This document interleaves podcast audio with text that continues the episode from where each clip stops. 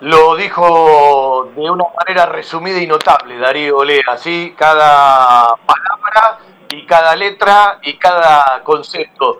Me quedo con ciertos momentos del equipo cuando lo empató el partido, es decir, cuando perdía 1 a 0, lo empató, le duró 10 minutos y fueron sus mejores 10 minutos en el primer tiempo.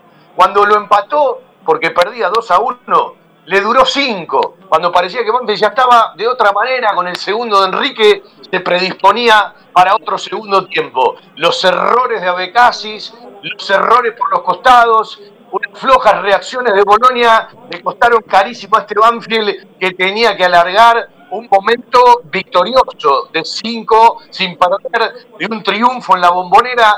Creo que vendió cara la derrota, porque puso todo lo que ponía en el segundo tiempo, lo movió por un lado, lo movió por el otro, pagó caro los errores, Unión con un equipo alternativo, con muchos pibes del club, fue directo, fue simple, fue práctico, convirtió tres, Banfield solamente convirtió dos, a Moyano le cayeron un par para resolver, Banfield trató de ir como pudo, en el segundo tiempo entiendo que mereció algo más, los tiros de esquina te marcan la búsqueda, ¿no? 11 tiros de esquina contra dos, pero no alcanzó, perdió Banfield, que se le hace difícil ganar seguido en el Lencho Sola.